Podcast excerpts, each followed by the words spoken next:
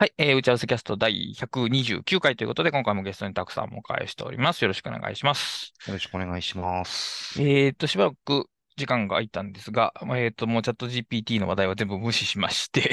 えっとね、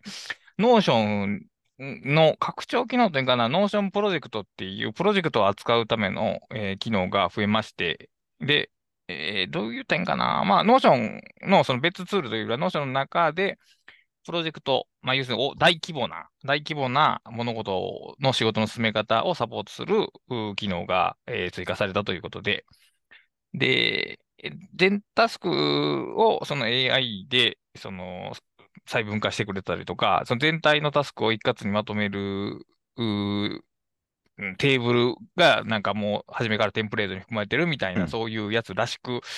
まあ、ますます個人の情報ツールというよりは、みたいな感じに 進化していってるノーションですね。はい。はい。はい。えー、っと、もうそろそろ追い切れなくなってきました えっと。で、あと、エヴァーノートが最近、その代替アプリとして、えー、っと、名前が上がってるアップノートというのがありまして、アップノートをね、ちょっと使ってみたんですが、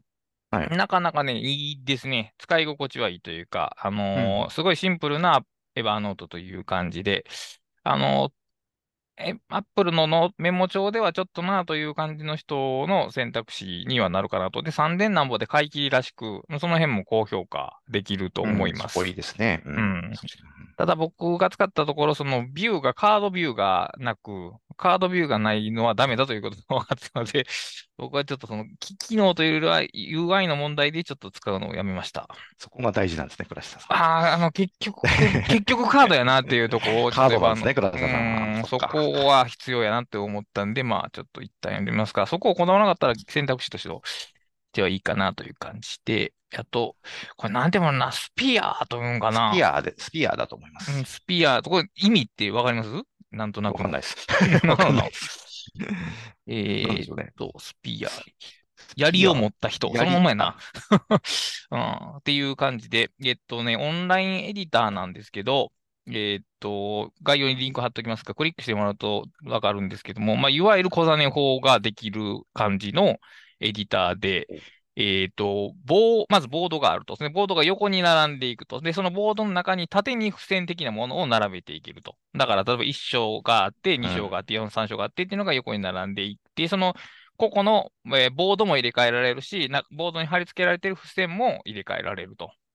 いう感じ。で、順番を入れ替えつつ、えー、ビューをそのなんやろな、ボードビューからドドキュメントビューにすると、いわゆる普通のワード的なまっすぐの縦に並ぶ文章になってくれるというツールで、まあこれ結構気が利いてるんじゃないかなと、ちょっと注目はしてます。はい。で、面白いのが、あの、入力欄、新規メモの追加が、そのボードごとにあるんですよね。まあ、ボードっていう第一章やったら、その第一章がいわゆるその LINE とかのチャットツールみたいな感じの表示になってて、その下にインプットボックスがあって、そこに入れられるという形になっているので、はいはい、なんか新しい感じはするなとは思ってますが、まあ、あの、お金出して使うことはないんですけども、あこういうのが、あの、いわゆるデジタルプラスアナログみたいな感じの、まあ、使い勝手に近いのかなという印象でした。そうですね。はい。えー、と、で、あとはないや。そう、あと、そう。えっ、ー、とね、どっちからいこう。まあ、本なんですけど、本の話題なんですけど、はい。えっ、と、中高文庫から4月に作家の仕事部屋という本が、えっ、と、発売されまして、発売されることになりまして、で、これ思考のエンジンで中心的に取り上げられてる本なんですね。はい、そうです。で、これ思考のエンジン僕が読んだ時もうこの本は完全に手に入らない本になっていたので、はい、ずっとあのし読みたいなと思いながらもあの買ってはいなかったんですが、とうとう文庫化されるということで、結構なんか、ね、読書者さんが精力的に働いておられたようなので、まあ、そこは大感謝ということです。うん、はい。でちなみに、すごい面白いですよ。よあ読んだことはあるんですね、ということは。あ僕はもうだから思考のエンジンを読んだ後に、その時はまだ入手できたんですよ。なるほど。あのそふあの古本屋さんでしたけど、入手できましたね、その時。うん、そうか。まあ、今からすごい、すごい楽しみです。はい、楽しいですよ。はい。で、もう一個が、えっ、ー、と、これも発売された本なんですけども、えー、逆境に負けない学校デラックス物語という本、えっ、ー、と、大住淳先生、さん、どっちかいいかな。大住先生から憲法をいただきまして、で、えっ、と、学習出版が出る本なんですけど、まあ、読んだんですけど、あの、すごい、すごい本が出たな、という。よく、よく書きましたねって感じのですよね。これ、そんなに、そんな、その、なある種のその、ネガティブな要素とかも、ま、まあ、だいだいぶその、な、滑らかにはされてはいるものの、おそこまで忌憚なく書けるんや、というところがまあ驚きやったのと、やっぱりこういうのを導入するときって大変なんだな、というのを、あの、まざまざと見せ、ね、見せてもらったというか、うんまあ、こういうのって、ライフハックが出た時もそうやったんですよね。この、なんか、企業にそのライフハック的なものを導入しようとする人がいて、で、しかし、はい、それ社会社の、社内の共感を得られず、むしろその人がなんか孤立することになってしまったみたいな話があったんですけど、はい、まあ、全然変わってないよな、というのが 正直、まあ、リアリアル、リアルですね、これ本当に。うん、いや、なんか、なんかそういう小説を読んでるかのような、その、そんなことで反対するみたいな感じのことが、あまあ、思ったんですけど、まあ、僕はそれフリーランスでやってるからそう感じるだけあって、多分社会で働くっていうのはこういうことなんだろうなというのは。まあそうですね。うん。いや。これね書、書評を書きかかってたんですけど、ちょっと、あの、ちょうどそのところからちょっと家家の状況がちょっととんでもないことになっちゃったんで止まってんですけど、あの、なんとんでしょうね、これ、あの、だからこれ同じような立場にある学校でその DX 進めようとしてる先生、えー、で、多分ね、同じようなことになっている 人が多分全国たくさんいるはずなんで、はい、あの、まあ、多分、勇気づけられるんじゃないかなっていうのと、多分ね、これね、だやっぱり組織で仕事をするっていう中で、やっぱり共感する人はたくさんいるんじゃないだろうかなと思いますね。うん、で、ただこれやっぱりこう、会社員が会社員の苦労話を書いても、普通本にはならないんですそうですね。うん。だけど、これがまた、その、まあね、あの、ギガスクール構想とか、まあそういうのがこうあるっていう、その中で、時代背景の中で、学校の、その、まあ DX を進めていくっていうことに乗っかったために、そういうことが本になったんです、ねはいはい、そうですね。はい。だからね、これ結構得難いというか、確かに。あの、普通のサラリーマンの同じ立場だったら本にはならないんだけど、うん、確かに。学校で先生だから、あのー、本で、結果的にはこうなかなかこう本としては読めないような話が読めるようになってるっていう、うん非常にね、得難い本だなという気がしました。リアルっていう感じの、その、いわゆるそのファンタジー的な、このこうやったらうまくいきますよ、キラキラ話じゃなくて、本当にリアルなことが書いてあって、まあでも、現実的に役立つのはこういう話ですよね、これは間違いなく。うん、でね、ちゃんとあのー、その、あのー、その苦労話だけじゃなくて、まあ、それを後から振り返って、あ、やっぱちょっとここは自分のやり方まずかったなっていう、その反省のもとに、あのー、これからやるんだったらこういうふうに進めていくといいよねっていうところまでちゃんと書いてあるんで、はい、あのまあ、なんというか、ちょっと読んでると辛いところもあるんですけど。そうそう、ありますね。うん、あのあるんですけど、まあ、こう非常にこう、でありながらこう前を向いている、うん、そうですね。うん、うん、あのそういう本だなと思いました。うん、だからやっぱりこう思うんですけど、例えば、こう、魚住先生が、例えば学校の先生という立場じゃなくて、一企業の中に働いてて、そのデジタル推進部門とかだったら、多分もっとめげると思うんですけど、やっぱ先生の職業っていうのは、はい、子供と対峙することっていう、はいはい、一番大きな目標があるからこそ、なんか続けられたんではないかなというのを、ちょっと勝手に思ってましたけども。そうですね。で、やっぱりまあ、ここまでじゃないですけど、僕もその会社の中で以前ね、はい、やっぱりちょっとこう、エクセル方眼紙やめましょうよっていう。そこで、うん、まあ結局失敗したっていうのは、だそういう、こういうもう、大なり小なりあるわけですよね、多分そういうのはね。うん。まあね、そう、そうやね。だから、この本のやっぱりいいとこは、その、自分たちが、その、えー、改善とか改革を進めているから正義であって、それを反対するやつは悪だっていう結論になってないところは、僕はもう素晴らしいなと思いました。そうですね。その通りだと思います。はい。まあ、というわけで、まあ、その、役立つか役立たないかというよりは、なんか、ノンフィクションを読むような感じで、うん、読むと。物語ですかね。と思いますね。はい。えー、っと、こんなとこかな。まあ、というわけで、本テーマなんですけど、優先順位についてなんですが、えっ、と、まあ、優先順位っていうのは、まあ、タスク管理とか、もっと広く自己啓発の文脈で、まあ、必ずと言っていいほど出てくる話題なんですよね。この優先順位とキーワードが。はい、で、えっ、と、まあ、えー、優先順位をつけましょうっていうのが、あどこから始まったの？僕が見たことがあるのはエンジニアのための時間整理術っていうような本で、えっ、ー、と、作業をリストアップして A、B、C、D に、えっ、ー、と、優先順位をつけましょうと。で、A の方から取り掛かりましょうみたいな、えっ、と、分類方法が示されてて、まあ、いわゆるタスクリストを作って上から作っこなしていきましょうとは違うタイプの、まあ、まさにエンジニア的な感じでのタスクの分類方法で、まあ、えっ、ー、と、よくある話、タスク管理ではよくある話がまず一方にあって、で、でも実際それやってみると、まああんまりうまくいかないんですよね。はい、で、なぜうまくいかないかというと、大体全部 A になるからなんですけど、うん、だけど、優先順位という、つけてやろうって言って ABC を真似すると大体うまくいかない。で、まあその反動なんですけど、きっと、その、優先順位なんかないんだという派閥も生まれるわけですね、そこ、はい、逆に。はい、なまあ、何もかもが重要ないしは何もかもが重要ではないの、どちらかのスタンスにおいて、えっ、ー、と、まあ、ただやろうっていう その、どう言ったらいいんかわからないですけど、その、ある種マインドフルネス的に実行していこうみたいな感じが、まあ、反動として出るんですけど、それはそれで僕は極端やなと思うんですよね。そうですね。で、結局、何かじ一つの行動をするってことは、それがを優先したわけじゃないですか、それは。はい、その部分的には、はいうん、優先はしてるわけですね。優先順位がないっていうか、優先順位はないかもしれんけど、優先するという行為は取ってるわけですよね。だから優先するっていうことを無視するのもまあ違うし、かといってその ABC でランク付けしたら全てうまくいくっていうのもやっぱりちょっと違うしっていうことを、まあ、どう着地するというか、まあ、どう解決するのかっていうことは、ちょっと、まあ、大きなテーマではないかなと思って、ちょっと挙げたんですけども、はい。えー、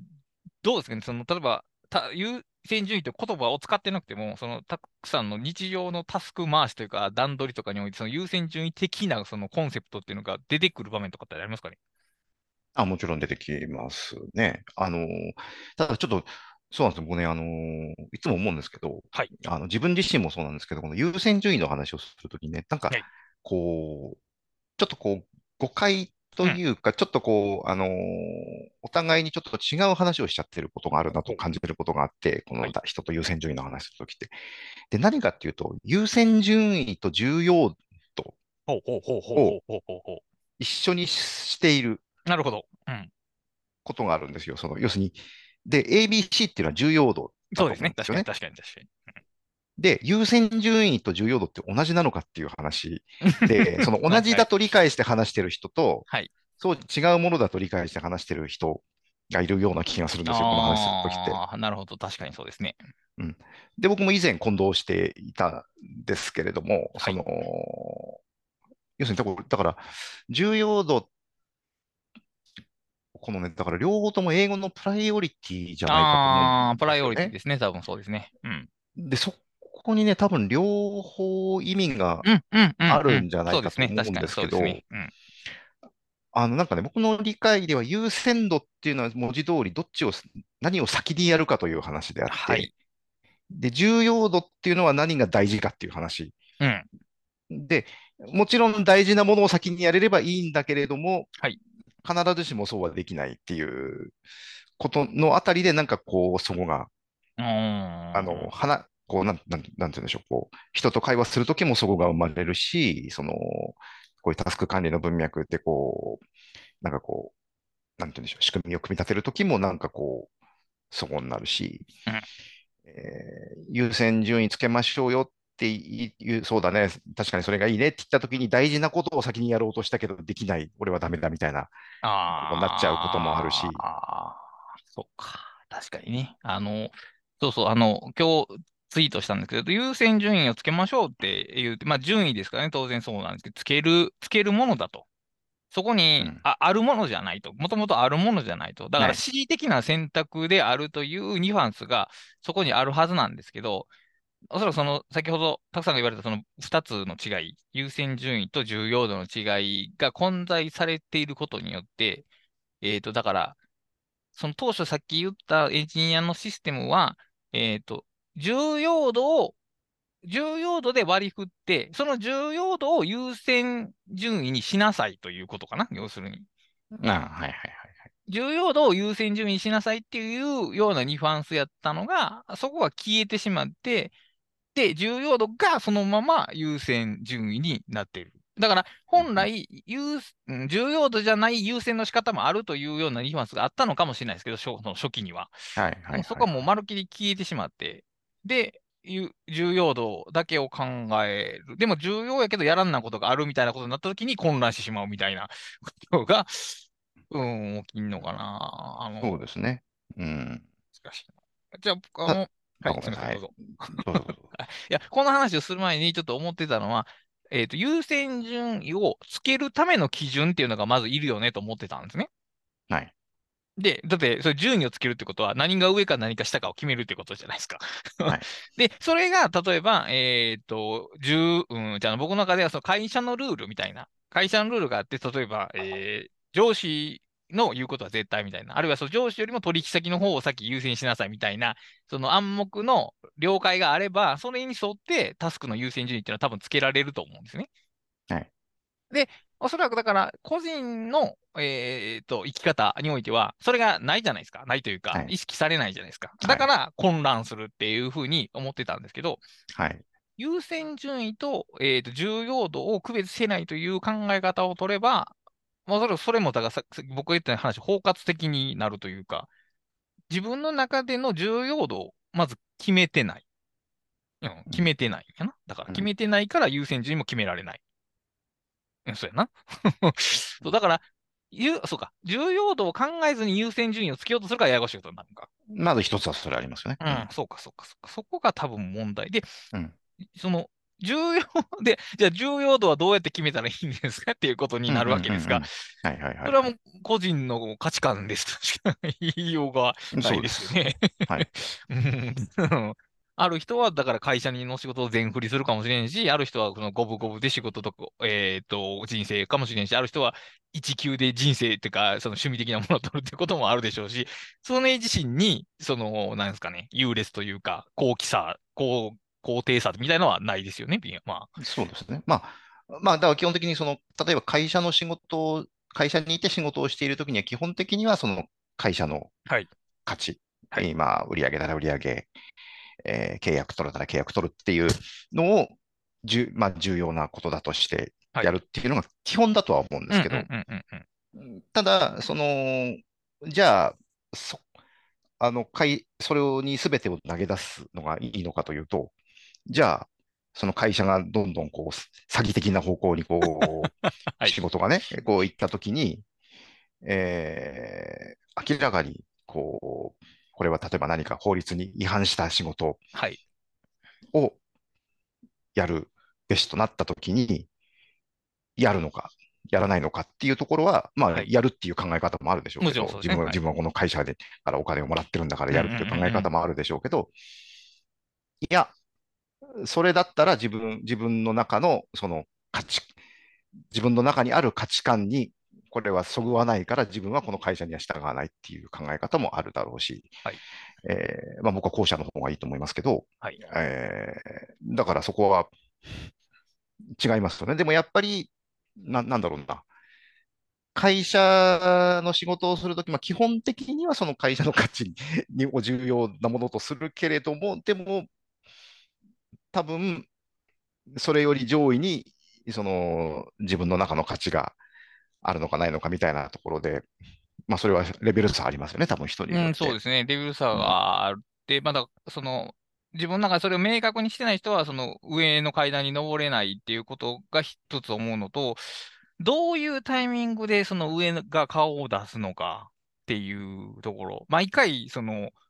現場レベルでいちいち自分の人生の目的みたいなのを考えて行動するっていうのはさすがにないわけじゃないですか。大抵の場合は会社の方針に従ってよしとなるわけじゃないですか。まあ、それで円滑に回るけども、先ほど言われたようなその特殊な状況において、ちらっと顔を出すわけですが、自分の上位概念が。逆にその、危機的な状況を出ない、うん、ちゃうな。どういうタイミングやったらそれが出て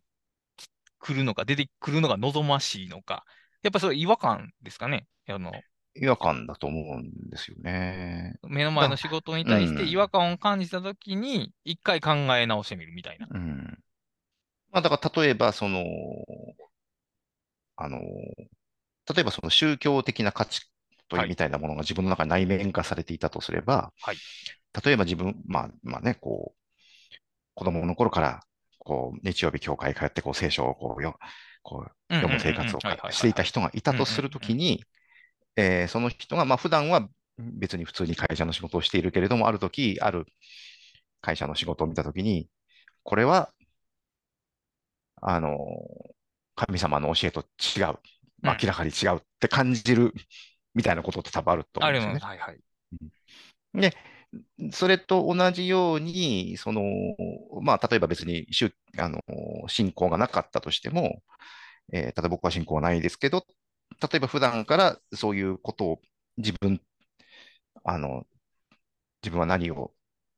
大事にしてるのかなっていうことを普段から考えているということがあったときに、やっぱり、なんかこう、それがこう、まあなんていうんでしょうね、内面化されていれば、明らかにそれがそぐわないというときに、やっぱり違和感という形で浮上してくるんじゃないかなとは思うんですよね。そうか。そういう時に、まあもちろん結論はどう出すにせよ、違和感を感じたら一回階段を上位に登ってみて、会社の中の絶対性っていうものを素体化して一回考え直すのが、そのし、じゃあな、これは優先順位じゃなくて重要度か。重要度だと思いますね。うん、そうか。だから、優先順位の問題は基本的に重要度の問題なのか。だその優先順位を決めるときに重要度というのはすごく大事な働きをするけれども、優先順位イコール重要度ではないっていうことですよね。で、その重要度も、さっき言ったその会社の中の重要度と自分の人生の中の重要度のように異なるレイヤーがあると。はいはい、あると思います。うん、そうですよね。うん、そうか、そうか。うん。うん。で、で僕は基本、個人的には自分が最上位だと思ってるんですよね。まあ、そそうですね。おうん、まあ、どうやろうな。まあ、多くの人はそうかな。自分が最上位。まあ、場合によってその家族とか、あるいは神みたいなこともあると思いますけど。うん。だから、その、それは自分が家族なり神なりを重視するって極めて重要であるということを決めてるっていうことですよね。確かに。うん。うん。そうか。と、うん、優先順位がつけられないっていうタスク管理の話とかで、そのタスクリストを作って優先順位に並べ替えることをしようとしたときに、うまくできない、混乱するっていうこともある、聞くんですけど、はい。これもやっぱり優先ちゃうの？これもか、重要度か。自分の中の重要度を決めきれてないってことか。うん。うん、まあ、それだけなのかどうか。はちょっとわからないですけど、ね、もちろん。うん。まあ実際ね、難しいんですね。本当に行動が例えば10個あったとして、朝一何するかっていうのは、あの、何も物差しがないと多分決められないというか。うん。まあ、その、ある派閥は、そう決めなくていいと、上から全部やればいいっていう 話をしはるわけですけど、はい、そんなもんにはいかんやろうなとは、個人的に思うんですけどね。いや、だから、そうじゃない、そうじゃないな。だから、そうやって自分が何が大切かを決めない態度が僕はあまり良くないと思ってるのかな。そうですね。で、あと、もう一つは、その自分で何が大切かが決まっているがゆえに優先順位がつけられないっていう場合もあると思うんですよ、ね。ああ、なるほど。なぜなら、その、全く今日やるべきタスクを書き出してみたら、はい、自分が大事だと思っていることが全部全く関係ないことばっかりだったと。例えば。なるほど。はいはいはいはい。そっかそっかそっか。はいはい、確かに。うん、もしくはその自分は本当はこれが大切だと思って、本当まあ、例えば家族家族が大切だと、はい、で。家族に関することをやりたいと思っているんだけれども、会社から課せられている仕事が膨大にあって、それができないと。はいうんで、なんかこう、焦燥感みたいこ、本当は自分はこっちをやらなきゃっていう焦燥感があるんだけれども、目の前にあるタスクはそれと違うことばっかりだっていうときに、えっ、ー、と、これは個人的な経験ですけど、何を先にやっていいのかわからないというか、そうか、そうか、そうか、そうか、あの、そういうことも起こる。ああ、矢印がなくてもあれやけど、矢印が2つ以上になると、今度は今度それはそれでぶつかりが起こってしまうか。うん。うん。だから、そう、僕だからさっきその優先順位をどう考えるかっていうときに結局、あの、一つのある瞬間には一つのことしかできないわけですよね。そうですね。はい。あの、マルチタスクといっても、ま、ああれは多分高速でシングルタスク そうですね。切り替えているだけなので、実際には本当にマルチタスクじゃないので、だから結局そういう時って何か一つやるしかない。はい。とりあえず何か一つやるしかないっていう、優先順位を考えない方が動けるっていうことは確かにあると思う、ね、うん。それはわかります。もちろん。うん、はい。うん。だからまあ、状況による。そうですね。状況によるケースバイケースで、やっぱそこはその、先ほど言葉にできた、そのとりあえずやってみるっていうのは僕はいいと思うんですね。方策、方策として。考えることは必要やけども、とりあえずやってみるっていうのやったら、うん、あの、二つの原理性がそこにはあるとは思うんで、考える原理性と考えを止める原理性があると思うんですけど、なんか考えない方がうまくいくんだというのは僕はちょっとさすがに言い過ぎだなという感じがしているところかな。そうですね。難しいですよね。ねうん、まあ考えない方が一番楽というか、その流されるのが一番力を使わないのは間違いないんですけども。うん、でも、それって結局、その先ほど言われたときに、その会社がダメなことをしているときに、そのまま仕事をするっていうことを選択で、で、自分の中に違和感があったとしたときに、何年後か経ったときに、きっとその判断って後悔につながると思うんですよね。と思いますね。うん。そう考えると、長期的にあんまりよろしくないえー、まあ、そもそもそんなこだわりを持つべきではないという、どんどん価値観を捨てる方向に行けば、精神的には楽になりますが、人間は別に精神的に楽になるために生きてるわけではないので。うん。まあ、あとそれをやってると麻痺してきますよね。そうですね。確かに。うん。あの、し、多分、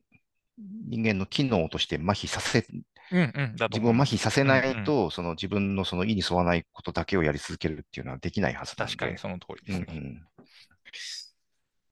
だから、そう、難しいんですよね。その今目の前をとりあえず切り抜けないと何もできないっていう時には、はい、麻痺させてでも切り抜けた方がいいことって確かにあります。あるんですけど、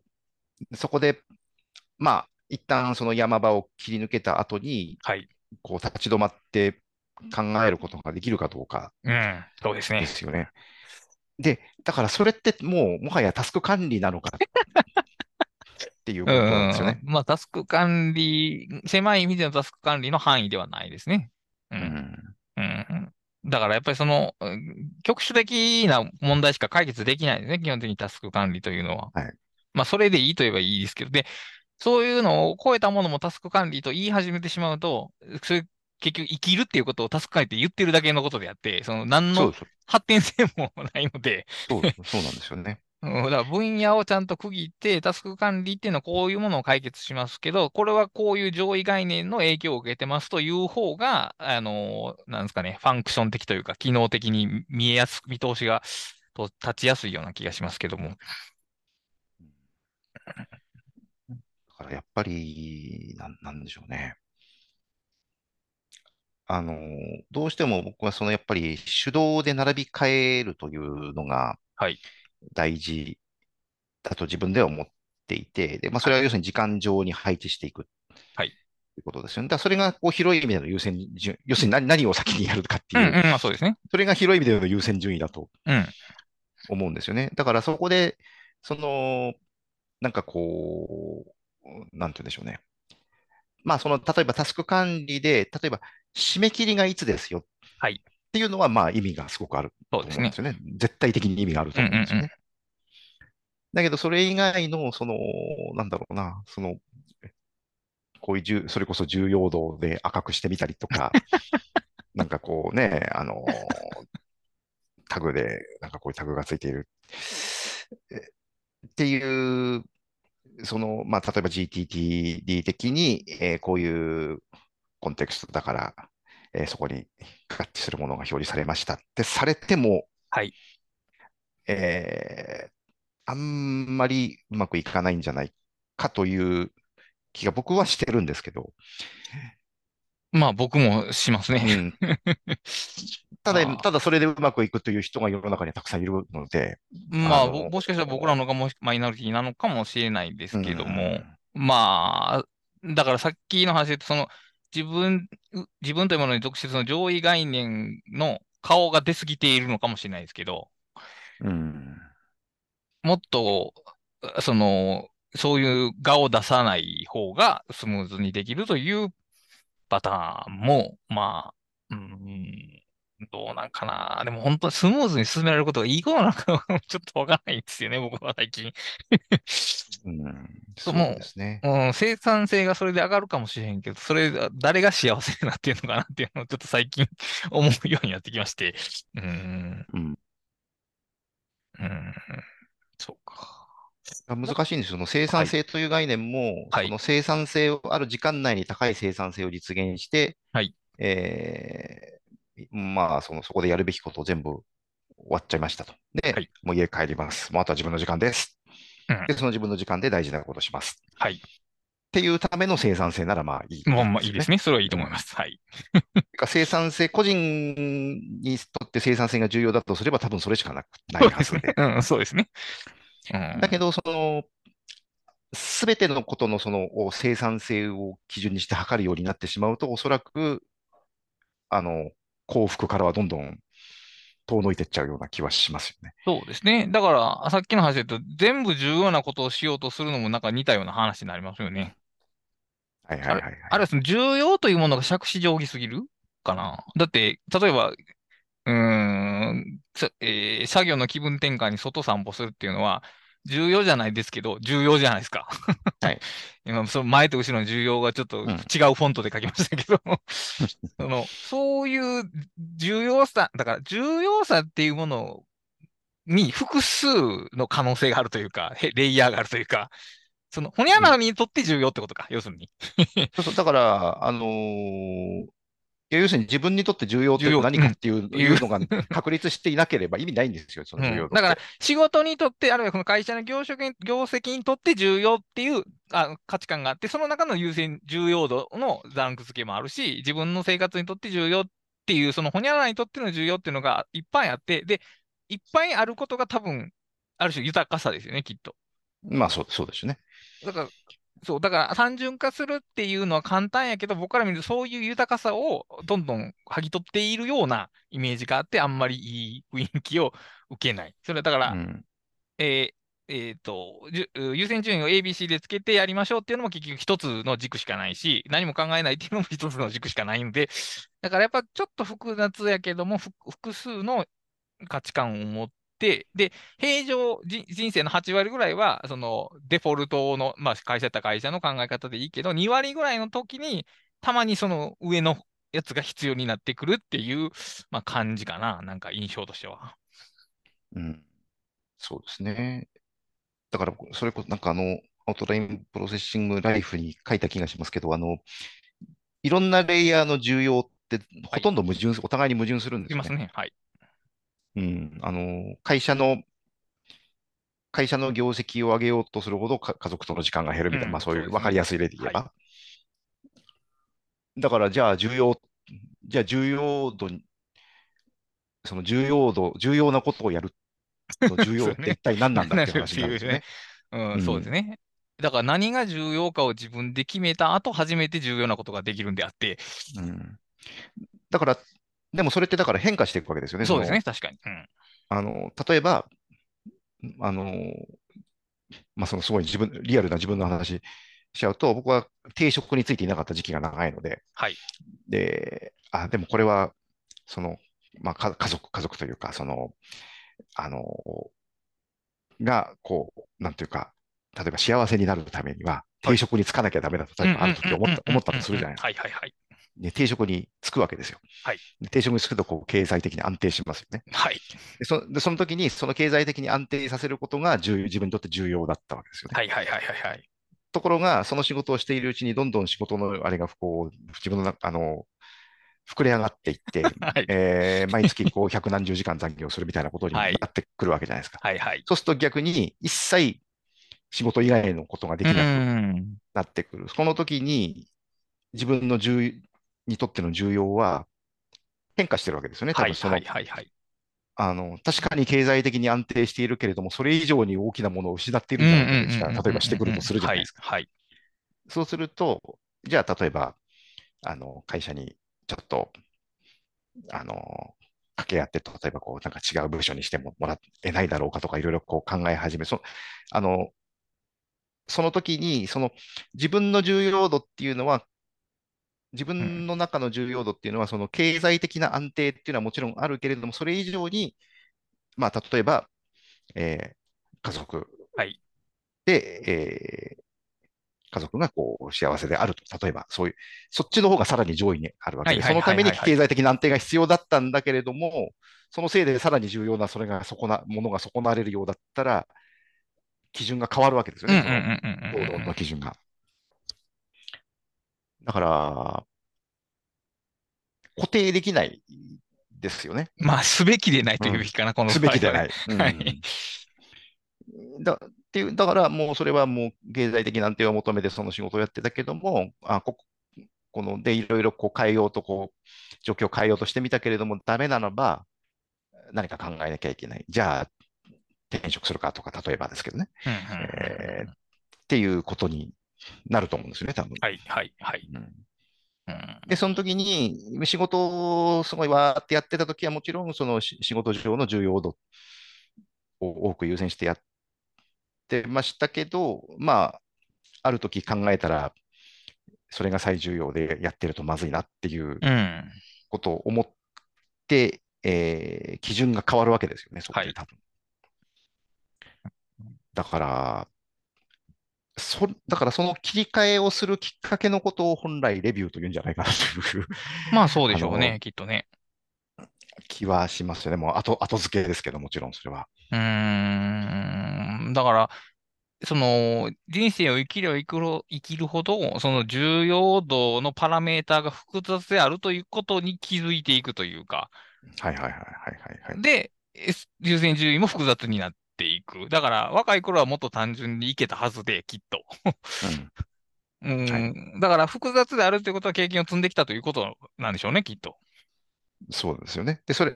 それもあるし、そうやって立ち止まって考えて、なおかつ、いや、でもやっぱり経済的な安定の方が重要なんだ、うん、ですね、確かに。そこでリスクを冒すべきではないっ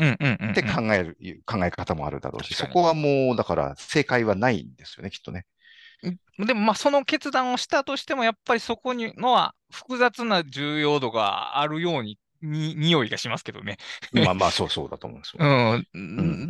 うん、だから、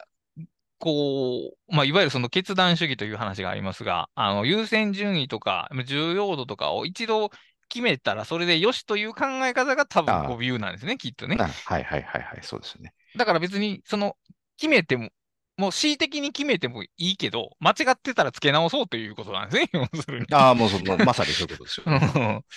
そういう、その動的な価値変化を見据えた、あの、優先順位やって、実際、あの、えっ、ー、と、リビジョンという本でも結局タスクリスト作ってるけど、うん、その通りにやりませんって、はい、書いてますからね。その、わかりやすい例ですけど、それが。いや、でもそうだ、今、いや、まさに、だから今の倉下さんの言った言葉がもうすべてを言い尽くしてますよね。あの、あの、ま、間違ってたら付け直そう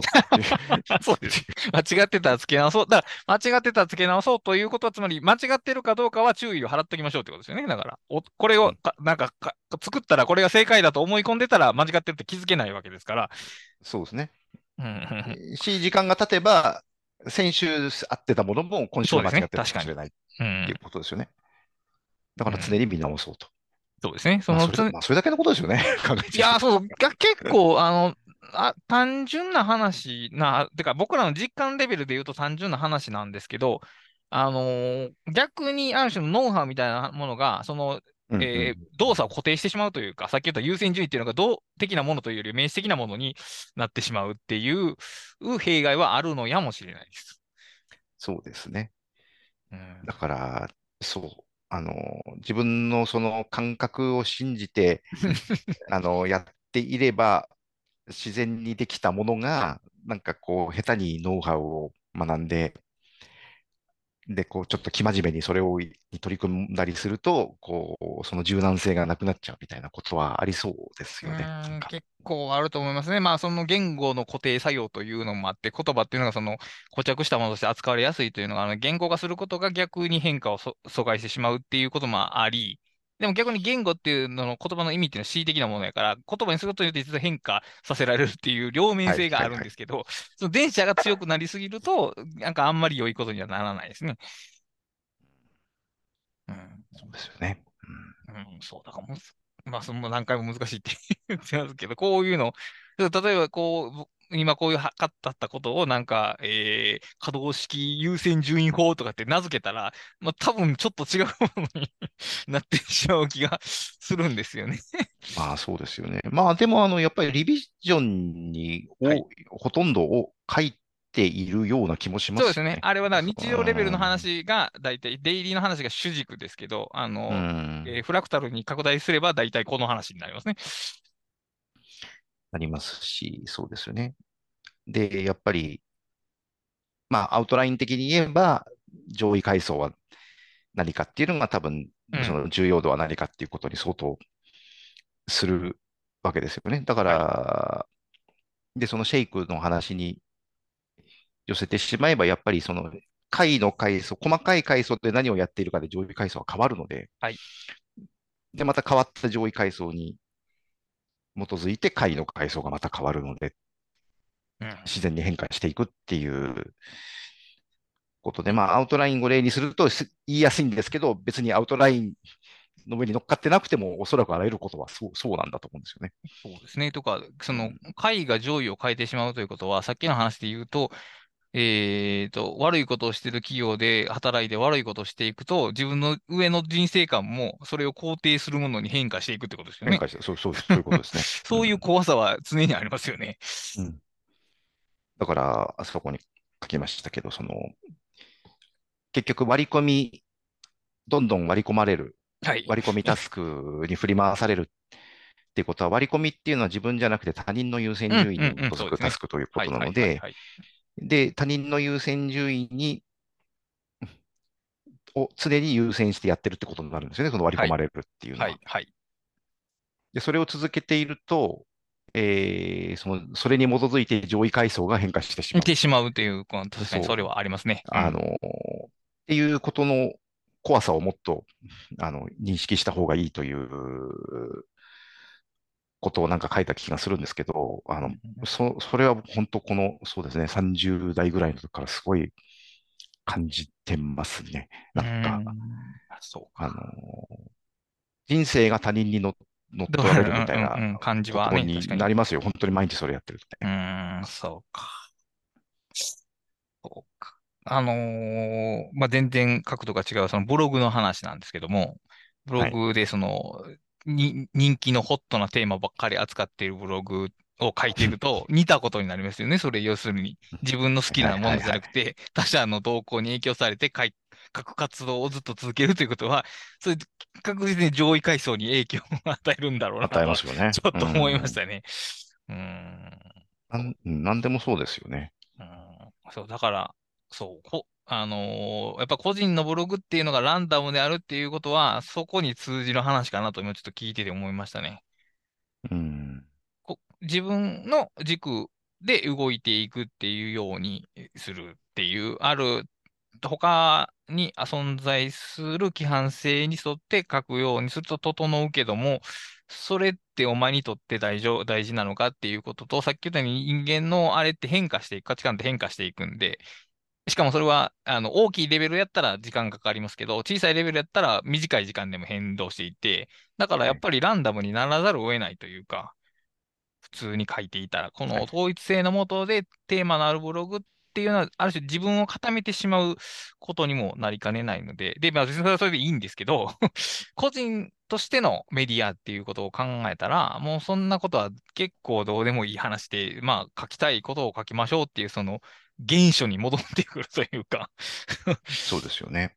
うん。うん、そうだから変わっていって当然ですもんね。その個人が、うん、変わっていかない方が不自然ですからね、この場合はね。うん、ん、そうかな。うん、これは結構深遠な話で。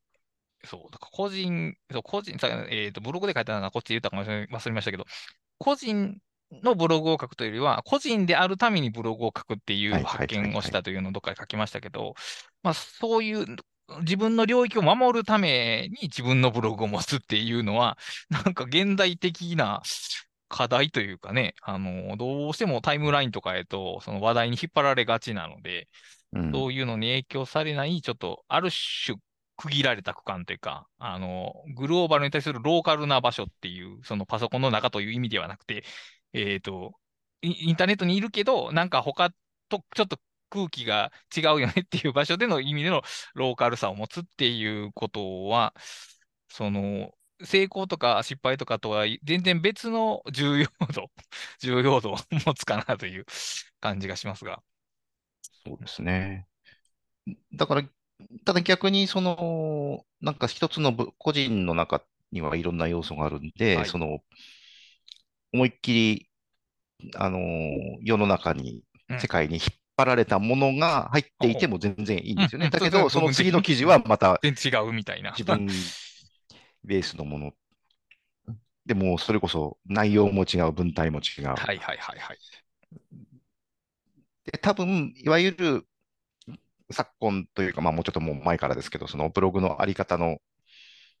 規範からすれば、一番やっちゃいけないことかもしれない、間違いないと思いますね、それって。はい。うん。だけど、その、うん、そういういろんな要素がランダムに出てくるというのが、ね、個人であるということだと思うんですよね。そうですね。そう思う、まあ思いたいだけなのか、そうなのかはわからないですけど、そういう感じは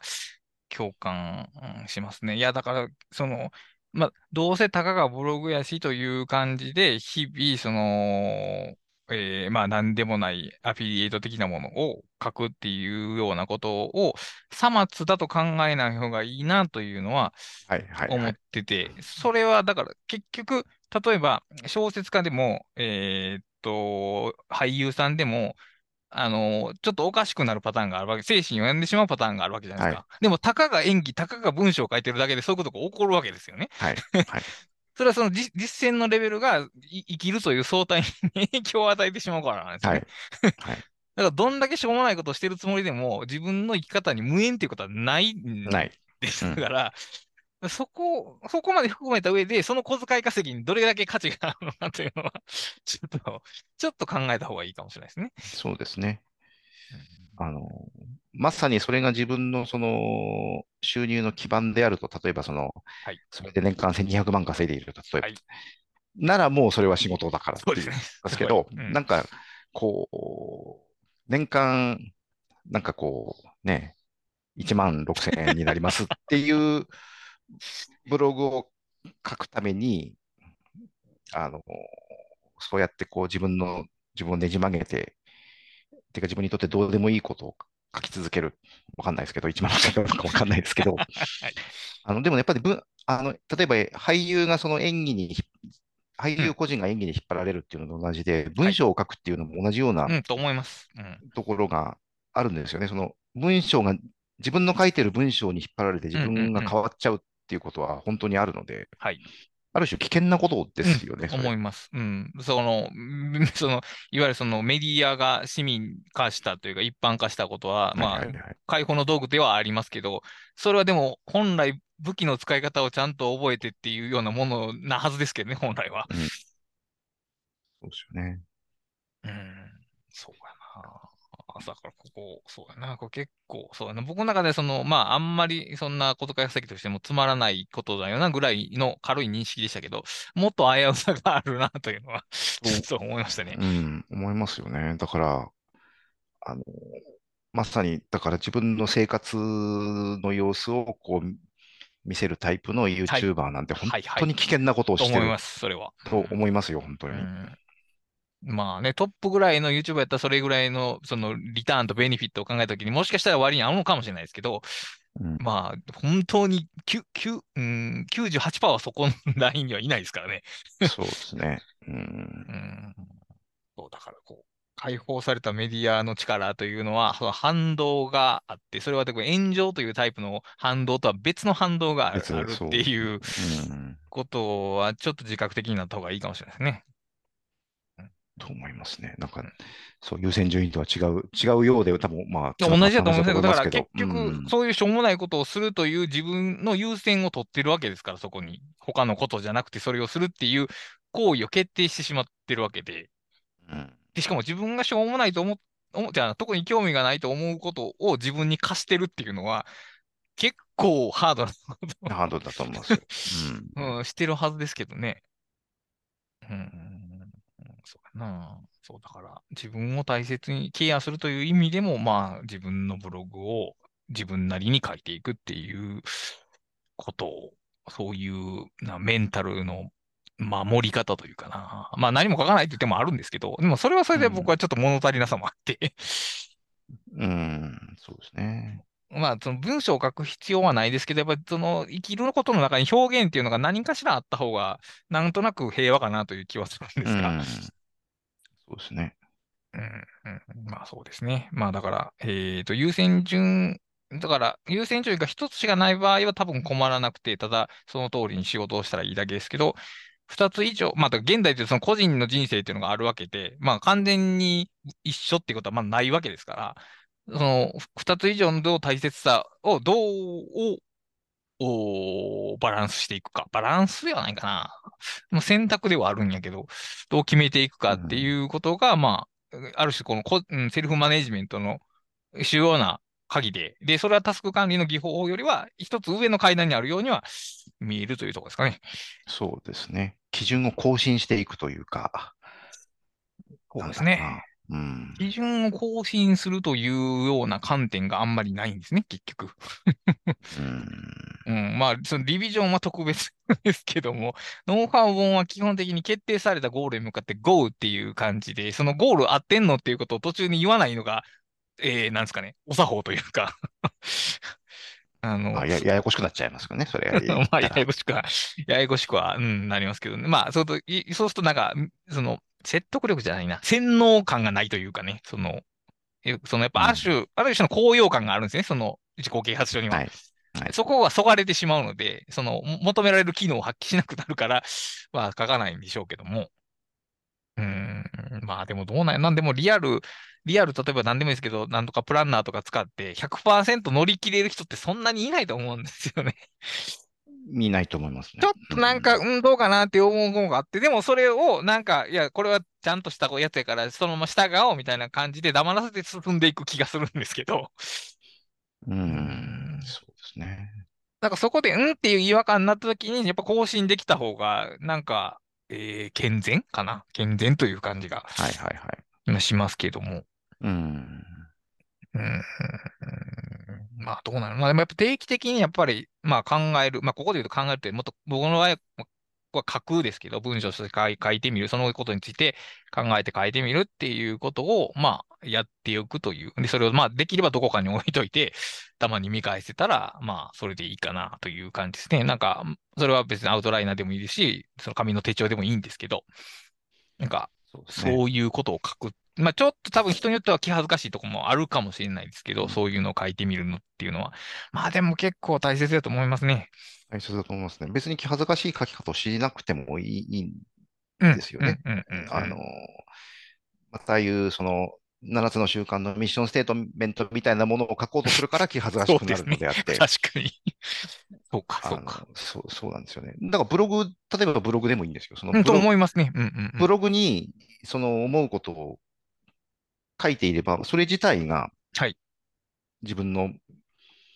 あ自分はこういうことを思ってるんだっていう基準になりうるものだと思うんですよね。はい。だうん、だあとは、だからその、違和感がないかどうかを、こう、に敏感になるというか。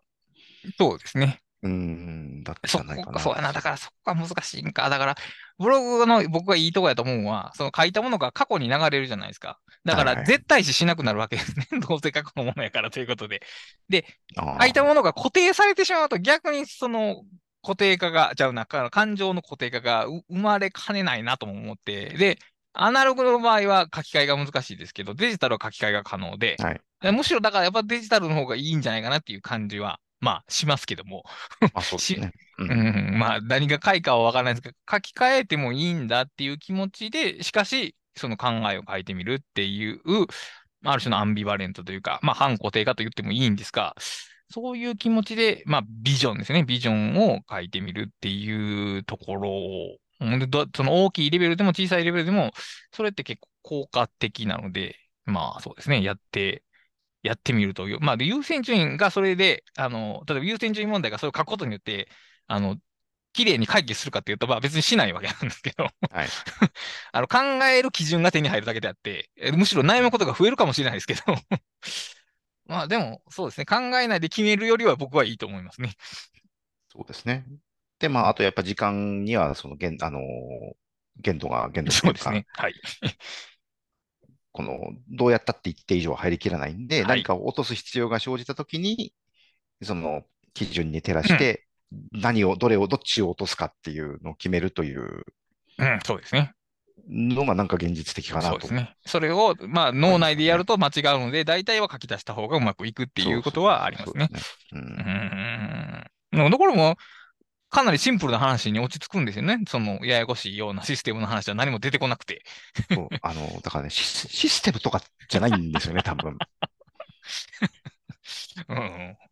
うん。多分、そう、多分、すごくシンプルなものであって、なんかこう、なんかその自分のタスク管理シス、なんかこうシステム図書いちゃう人みたいなこう、いや、わかりますよ、それは。はい。あの、で、その、いや、それを、気持ちはわかるというか、その、あの、そういうふうにして、こう、自分の仕組みを作っていくっていうことで、うん、その自分のその、モチベーションを上げるみたいなことがあるのはよくわかるんですけど、はい、実際には原理的にはもっとすごくシンプルなものだとますよね。うん、シンプルであった方がいいですよね、基本的には。うん、だ思うんですけど、そのシステムじゃないっていう感覚って、その、やってることは単純ですけど、多分ね、考えてることは複雑なんですよ。おそらく。そっちの複雑さが重要やなんだけど、僕らはその考えることを複雑にしたくないから、システムの方を複雑にして対応しようとするんですよ。なるほど、なるほど。ここが逆転してるんじゃないかなという感じですね。そうですね。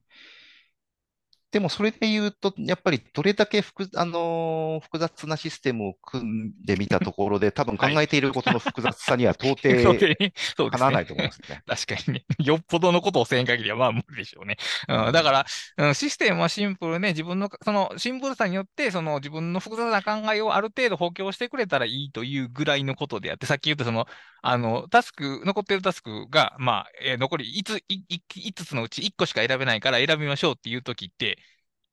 構、その複雑なパラメータを処理してると思うんですよ、はい、脳内では、はい うん。それはもう外部化できないですよね、きっと。そうですね。うん。だからまあ、その時その時の脳にうまく働いてもらうようにツールを使えばいいっていうだけのことであって、だからやっぱり、その、その僕の中でそれはシステムの話だと思うんですけど、それは機械システムというよりは、その機械と脳が一つになったシステムという意味のシステム論ですけども、はい、そういうのとは別に、やっぱその機械的システム、ツール群によっって何か僕の考える複雑さが減りますよ という捉え方すると、でそれが結局ノウハウ論の罠なんですよね、きっとね。ああ、なるほど。はい、自分がやることが単純で済むかのような感じがしてしまう。はい、はい、はい。いや、だから、でもそう、あの、前も言いましたけど、あの、KJ 法の A から B へ行く流れが、その、はい、あたかも簡単に 書かれてるけど、そんなに簡単じゃないし、その、小金法もやり方書いてあるんですけど、どんな順番に並べたらいいのかって書いてないんですよね、あれ。はい、はいはい、気象点結にしなさいとかっていうのはなくて、はい、こういう道具で考えてるよっていうだけを言ってるだけで、その考える中身は教えてもらえないんですけど、でも、それは教えてもらえないものなんですよね。その一回一回絶対違うわけですから、それはもう。そうだと思います。だから、その、機械、システム化するところとそうじゃない部分っていうのがあって、で、まあ、重要なのはそうじゃない部分、常にそうじゃない部分ですからね。だと思いますね。うん、その、もし、重要な部分がシステム化できるんやったら、みんなそれやってるわけで、ある種、その個性も差別化もあったもんじゃないですから、はい、何か価値があるとしたら、それはそれぞれの人が具体的に異なる局面で判断を下してるからであって、うん、だから、その、もっと考えようというと、すごい単純な定義になりますけど、あの、複雑な思考から逃げないというかね、ややこしい問題から逃げないっていう態度が、なんか、必要かなという感じですね。そう、その、そうそう、あの、例えばそのさっきそう、そのビジョンを再構築しましょうとか再検討しましょうっていう言いましたけど、でも結局簡単じゃないんですよね。どう考えてもあ、そうですよね。その、一日で終わらないこともあると思います。はい、その文章を書いてみて、うん、こうかな、みたいなことをね、何日か悩んで、まあ、まあ、今のところはこうだろう、みたいなところで落ち着くみたいな、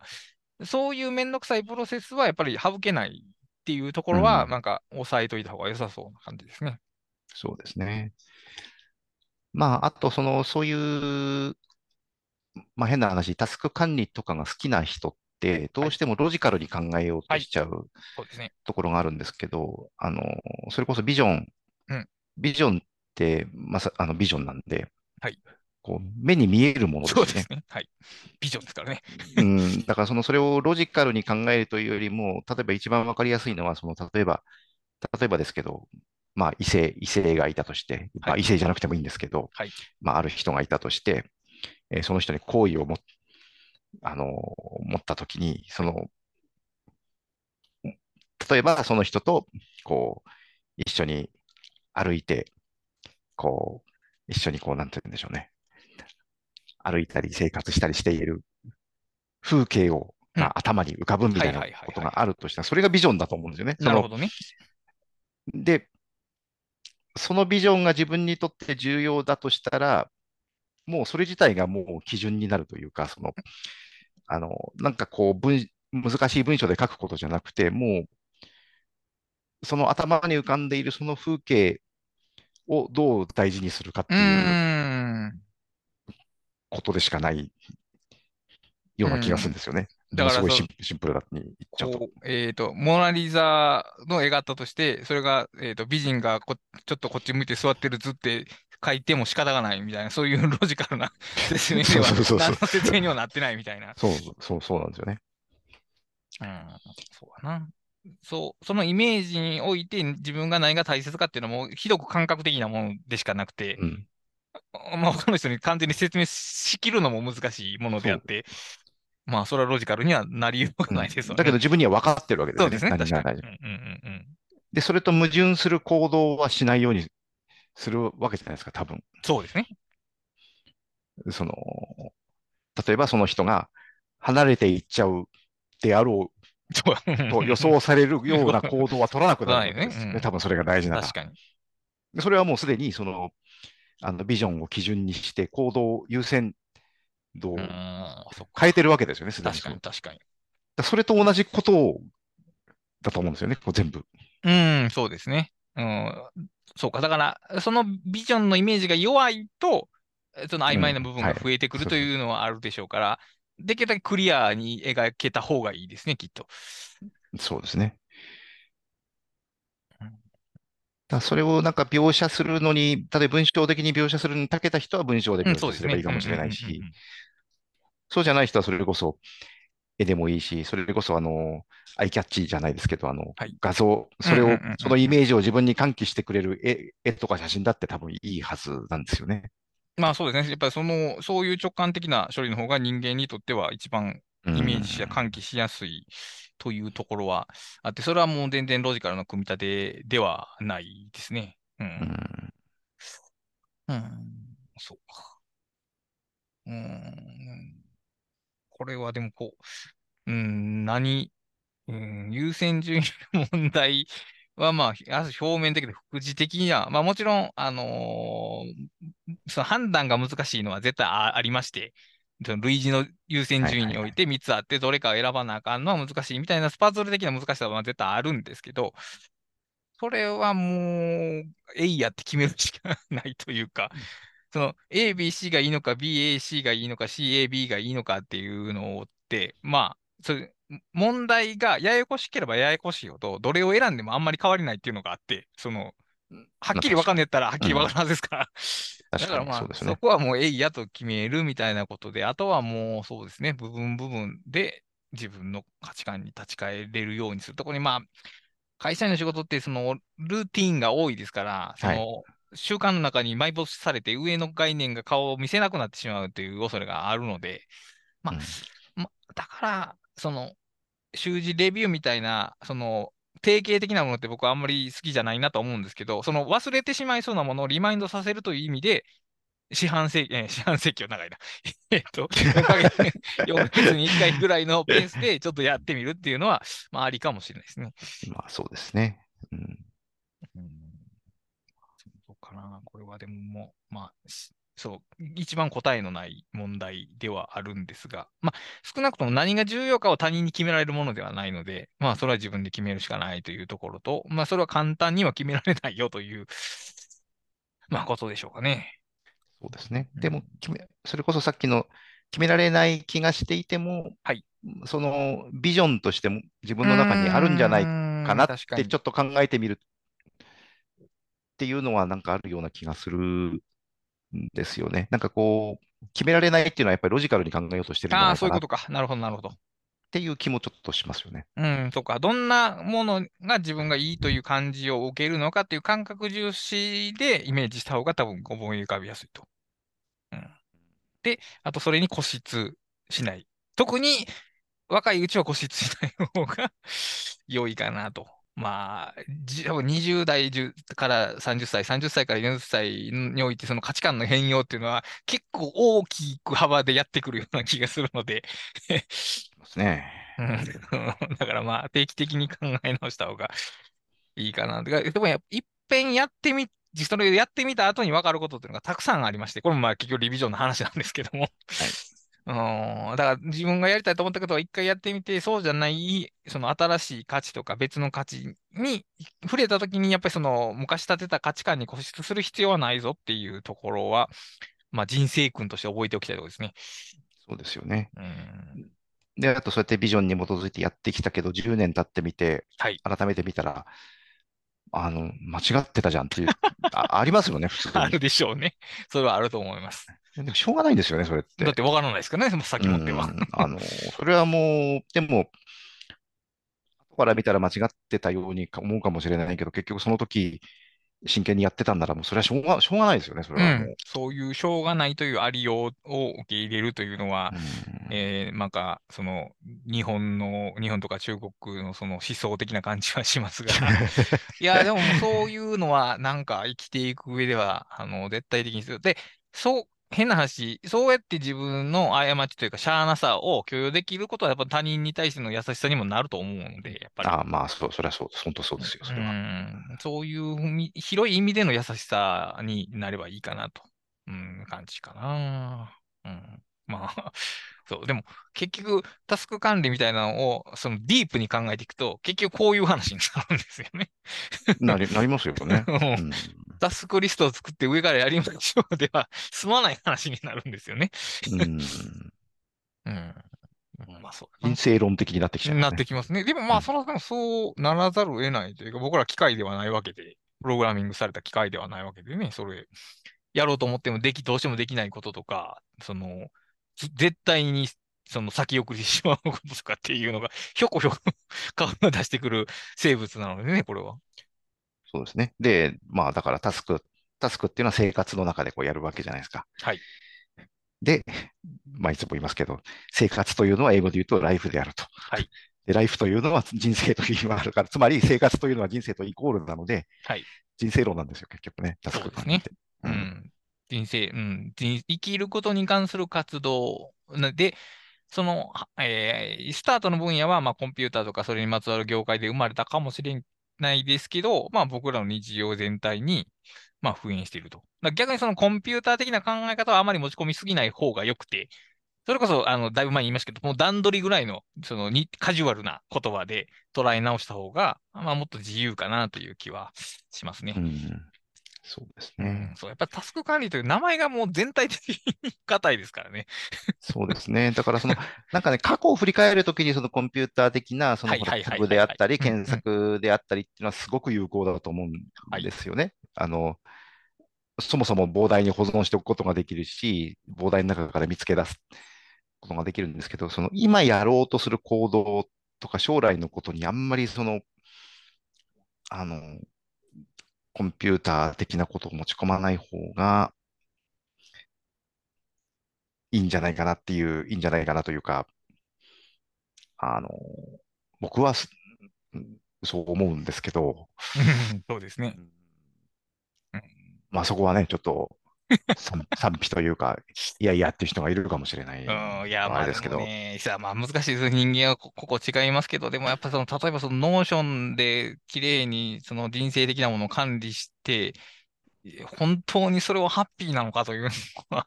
もう本当に余計なおせっかいだとは思うんですけど、まあ、ちょっと思いますね。そんなに杓子定規なものなのかなというのは